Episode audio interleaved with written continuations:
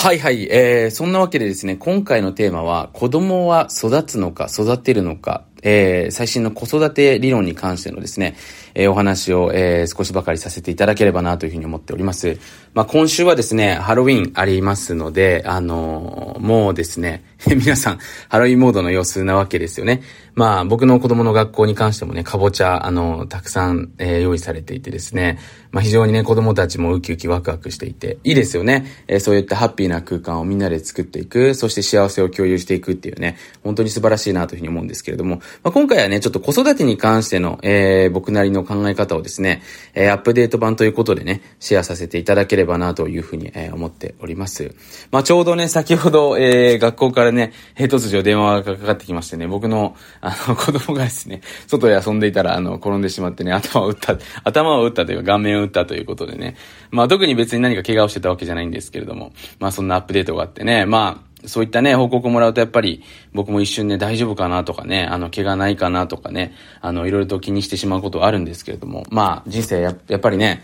山あり、谷ありっていう表現がいいかわからないんですけども、まあ、春夏秋冬ね、いろんな、いろんな季節があるわけなので、まあ、子供が成長していくってことはね、えー、そういった思い、思いもせぬ出来事もね、起きていくんじゃないかなということでね、えー、まあ、しみじみ感じている次第なんですけれども、で、まあ、その子育てね、あのー、僕もまだまだ、まだまだ、まだまだですけれども、今、まあ、子供とね、4年間向き合ってきて、で、僕の場合はその、仕事上、子供となるべく近くに入れるような、あの、スタイルなのでね、まあ、子供ともう20、すみません、二十数カ国間、あの、まあ、2歳、まあ、3歳までかな、約の間に旅をしてきていてね、あの、まあ、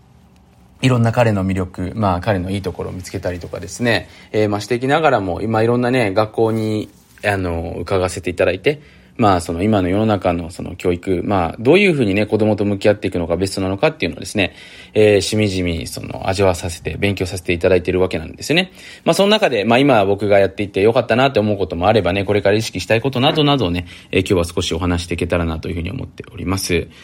で、あの、まあ、子供は今日はね、育つのか育てるのかっていうところがメインのテーマになってくるんですけども、まあ、僕が昔ね、そのビジネスを始めてた時に僕の、まあ、先輩ですよね、あの、まあ、メンターというか、そうですね、当時の、まあ、メンターよりももうちょっと近しい存在だったので、あの、まあ、兄貴的な、あの、立場のね、人から、その人はね、あの、勝手に育っていくから、その、いや、邪魔しちゃいけないんだよねって話をしてたんですよね。で、片や一方ちょっとね、別のまた僕、その先輩もいまして、で、その先輩はね、あの、人は育てていかないといけないんだよっていう、要はその人は勝手に育っていくっていう前提で子供を見ていくのか、それとも、あの、親が育てていくっていう、その、なん、面倒を見ていくのかっていう感じですよね。その二つの捉え方があってね、まあ人それぞれ本当に捉え方が違うんだなってことからですね、まあ子育てに対しては自分はどうなのかなってことを考えていって、まあ今に至るわけなんですけれども、じゃ結論、カモさんどうなんですかっていうとね、まあ半分半分なのかなと僕は個人的には思ってるんですね。まあ、なので、うちの子供見ていてもですね、その僕が育てているっていう感覚はなくて、えー、彼が自分でなんていうのかな、学んでいってね、大きくなっていってるっていうところが、まあ、正直な話ほとんどなんですよね。ただやっぱり親のアイデンティティとしてね、自分が育てているってやっぱり思いたくなる気持ちも僕はやっぱりあるので、自分が育てているんだとね、俺がなんか学校を選んで行かせてるんだみたいなね、ところはもちろんあるんですけれども、実際ね、よくよく見てると、勝手に子供が勉強して、えー、自分で学んでね、親の姿勢とかいろんな人たちを見て、その、まあ、育っていってるってことですよね。で、じゃあここでもう一つの半分っていうのはどういうことなのかって言って、でもやっぱり子供って環境とか選べないですよね。例えばその、お友達の中でもね、まあ、昨日もちょっと、えー、子供の友達の、えー、ご自宅に遊びに行っていて、その、まあそのお父さんがですね、非常にあの僕好きな方でお話ししていたんですけれども、あのうちの子供はピュアだからね、なるべくそのブーリングっていうのかな、いじめが少ないところに行かせたいと思ってるんだよねっていうお話をさせていただいていてね、で、僕の子供とたたまたま同じクラスだったので、あの、うちもそうなんだなってことを思ってね、あの、すごく共感を得たんですけれども、で、要は何かっていうと、その子供っていうのは子供を選べないわけですよね。で、別に、その、いじめがやっぱりその選べるのかっていうところのまあ問題にもなってくると思うんですけれども、比較的やっぱり学校の先生がしっかり子供のことを見てね、親が見ている学研であれば、ほら満たされてるからいじめって起きないんですね。まあ僕もいろいろ見てきて、やっぱりその何か満たされない気持ちがあるから、そこを満たそうとして人にぶつかったりとか、またったりするわけですよね。まあ日本においてもその、まあ僕も電車昔乗っていてね、あの、ちょっとたまたま転んじゃっただけで、転んじゃったというか、あの、バランス崩してね、人に寄っかかっちゃっただけで結構、なんていうのかな、すごく冷たい目で見られたりとかね、人によってはこう体当たりしてくる人もいたと思うんですけれども、ね、やっぱどこかで満たされてない気持ち、それは多分お金以外の部分だと思うんですけれども、あると、どうしてもやっぱり人にそうやってですね、当たってしまうのが、まあ人間だと思うんですよね。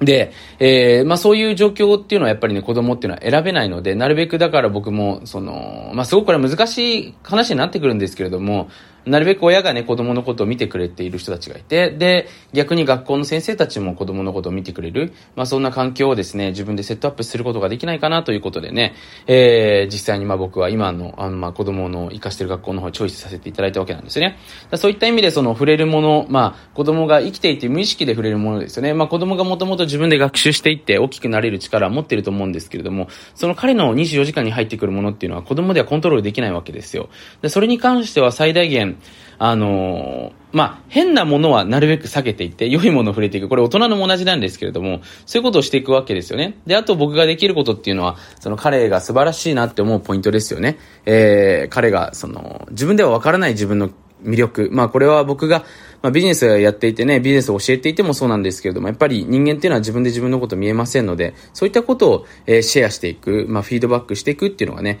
親のできることなんじゃないかなということで、まあ今でもね、子供にはそうやって接させていただいている次第なんですね。まあなので、まあちょっと今日ね、あのー、まあ、あの、ここでお話しできることっていうのはそこまで多くはないんですけれども、まあ、子育てに関してはですね、僕も考えに考え抜いてね、まあ子供が本当に好きで、あの、まあ僕も子供の時にね、あの、なんでそんなに子育てにパッションあるのかっていうのをよく聞かれるんですけれども、まあ子育てっていうか子供の成長ですよね、にパッションっていうのがあってね、まあもともと僕も、あの、小中高とね、日本の普通の一般教育を受けてきて、あの、まあ、特にその、自分がやっぱり苦しかったっていうのがあったんですよね。やっぱりその、本当はこういう自分で生きたいんだけれども、そんな自分で生きることによってね、なんか周りからいじめられたりとかね、省かれたりとか、なんかいろんなことをこうされる、まあ、実際にシーン、まあ、いじめっていうほど別にすごくいじめではないんですけれども、要は、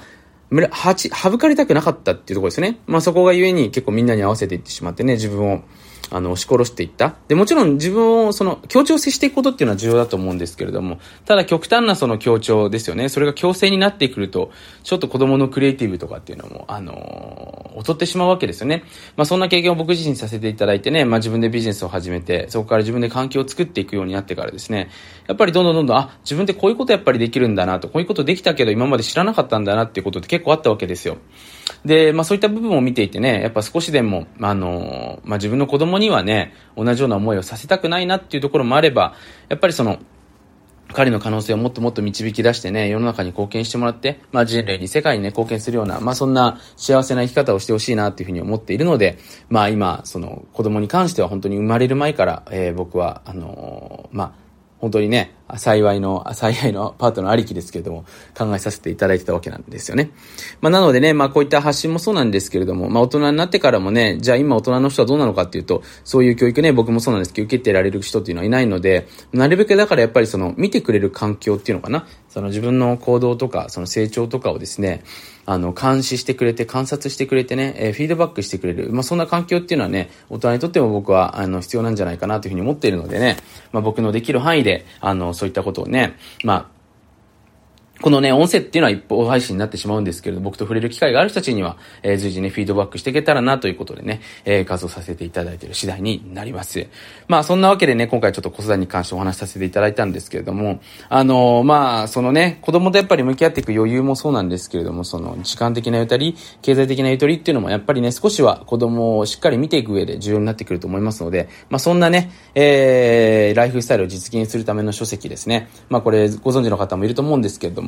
あの、目指せファイヤー、えー、遊ぶように働くですね、えー、大人の夏休みライフの始め方たる本をですね、出版させていただきましたので、えー、もしよかったらですね、えー、手に取っていただけたらなと思っておりますし、まあ、すでにね、手に取ってくださっている方もいると思うんですけれども、ぜひ、えー、引き続きですね、うまく、あの、活用していただけたら嬉しいなと思います。またね、10月31日最後の無料ライブ配信の方もやりますので、もしよかったら参加してみてください。そのわけで今回も最後までありがとうございました。